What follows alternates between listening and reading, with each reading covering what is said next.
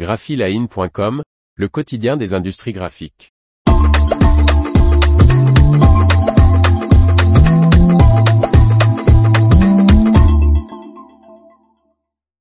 C'est fini pour l'imprimerie Boger en Touraine.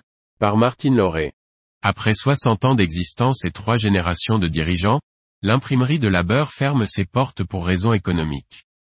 Le tribunal de commerce de Tours a prononcé mi-avril la liquidation judiciaire de l'imprimerie Boger située à Descartes en Indre-et-Loire et mis ainsi un point final à l'activité de cette imprimerie de labeur créée en 1963.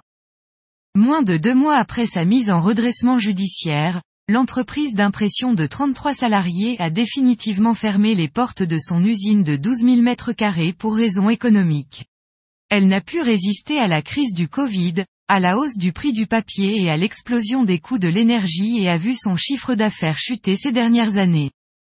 L'imprimerie, équipée d'un parc machine complet, numérique, offset et rotative, avait la particularité de réaliser la dépose d'odeurs et de parfums de grattage, activité développée par Pierre Boger, père du dirigeant actuel Nicolas Boger.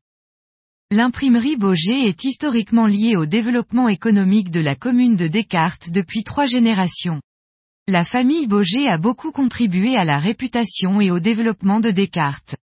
La population lui doit énormément, a reconnu le maire de la commune à la Nouvelle République.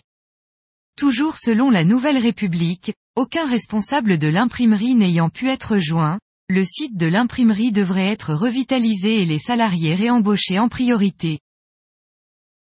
L'information vous a plu? N'oubliez pas de laisser 5 étoiles sur votre logiciel de podcast.